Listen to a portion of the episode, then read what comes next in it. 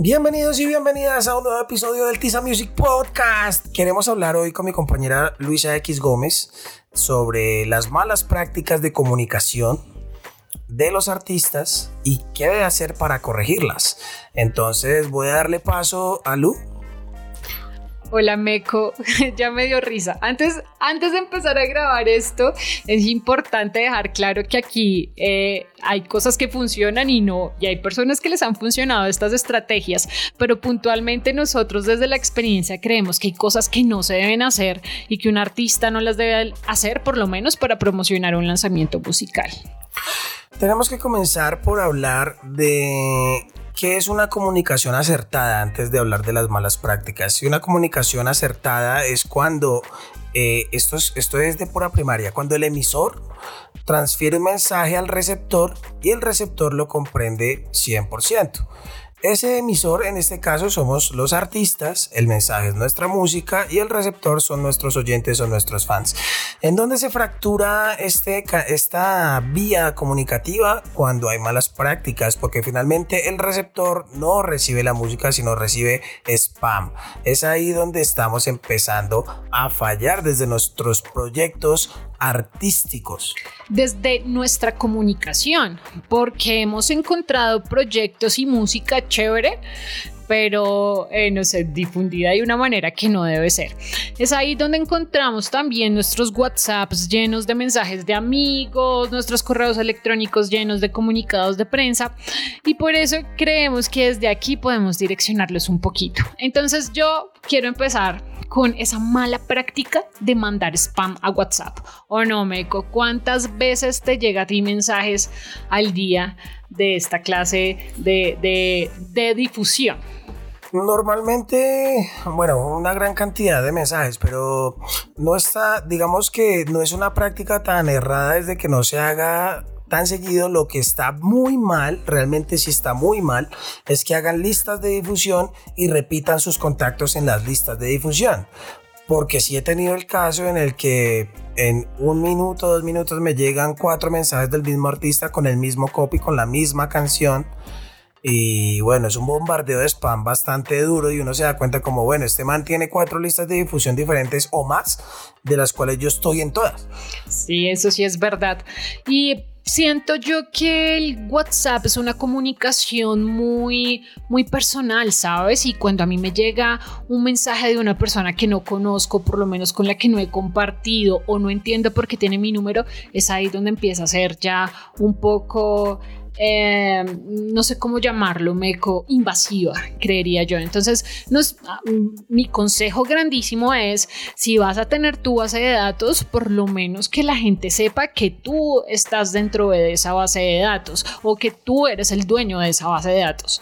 Entonces, mm, sí, el spam definitivamente es una malísima práctica de nuestros comunicados con artistas. Y no solamente pasa en el WhatsApp, también pasa en el Facebook Messenger, donde la gente se siente una, dos o tres horas, no sé si todo el día, hacer un copy paste de, el, del link con una frase que creo eh, también la sacan de algún lugar porque es un copy paste en la gran cantidad de artistas que lo hacen y es hola mira mi nueva canción ya está en YouTube si apoyas el talento dale play o similares. Y todos copian lo mismo, o todos escriben lo mismo. Ya no lo sé si es un copy-paste o es algo que cada artista lo escribe.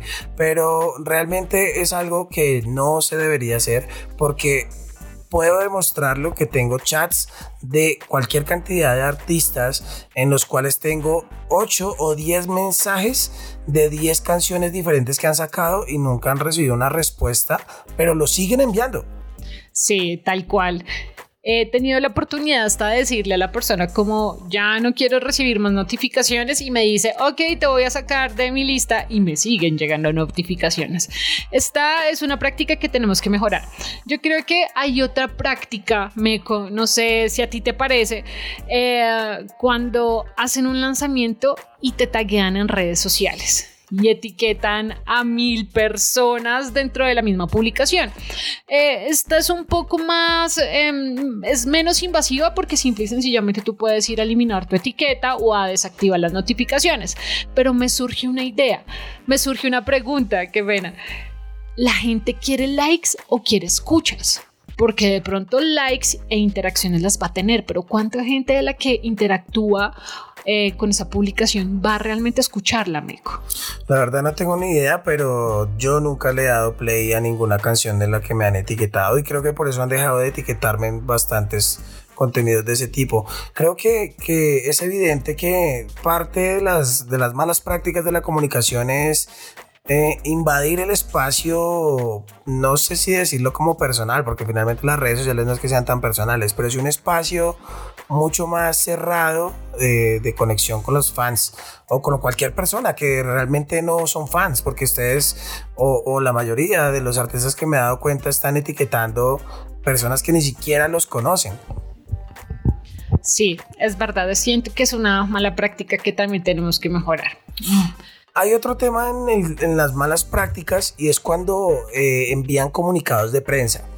Es importante que sepan que un comunicado de prensa no es ponerle en el asunto el nombre de la canción, el nombre del artista y escribir en el cuerpo del mensaje como prácticamente lo mismo que envían en el Messenger y que es como, hola, te comparto mi nuevo video, por favor, públicalo, gracias y el link. Realmente eso no es de información o, es algo de valor para los periodistas musicales, simplemente eh, creo que la mayoría de periodistas musicales lo que hacen es ver un correo de esos y seguir derecho. Y pasa algo meco y es que como medio de comunicación cuando recibes un comunicado de prensa, valga, la redundancia, lo lees y puedes tomar la decisión si lo publicas o no. Siento que ese contacto con la prensa tiene que ir más allá de un correo y un comunicado, sino una relación, eh, generar eh, la interacción con esa persona que está detrás del medio de comunicación y buscar ese contacto, porque a veces esos comunicados se quedan dentro de un correo y listo, no pasó nada. Y también es, es lógico que el medio de comunicación no está en la obligación de, pues, de compartir todo lo que llega. Entonces siento que los artistas tienen que ir más allá de hacer eh, un simple envío y empezar a abrir esas brechas de relaciones públicas dentro de su sector. ¿Crees que hay más malas prácticas que hayamos detectado en estos meses o años de trabajo? Por lo pronto esas. Siento que con el tiempo y más ahora con esta ola de lanzamientos vamos a encontrar muchas más.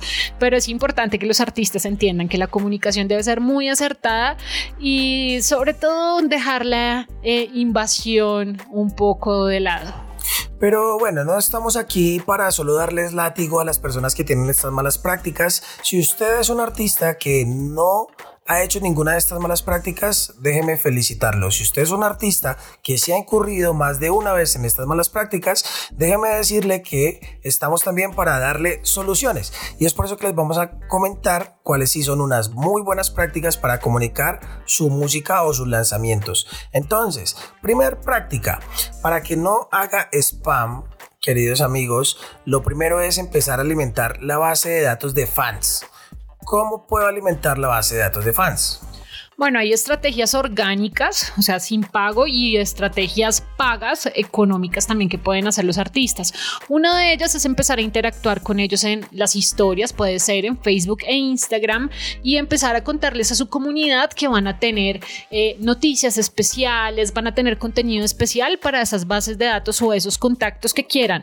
Pides un número de teléfono, un correo y ya está, empiezas a generar tu base. Un ejemplo claro de lo que pueden hacer es poner un pequeño adelanto en una historia de Instagram de la canción y eh, paso seguido o poner ahí mismo un un sticker de pregunta diciendo o preguntando más bien si quieres conocer más de esta canción o ver el video oficial o saber cuándo sale, déjame tu teléfono o tu correo. A todas esas personas que les dejen su teléfono o su correo, son ustedes ya las van a tener mapeadas en principio y dos van a saber que son personas que realmente están interesadas en conocer su producto, es decir, su música. Ustedes qué van a hacer con todos esos correos y teléfonos los van a poner en un Google Drive o los van a guardar en su celular eh, y van a empezar a crear su base de datos, que era lo que decía Lu ahorita. Eh, em, eh, estrategias pagas y estrategias orgánicas. Esto es una estrategia orgánica, 100% gratis.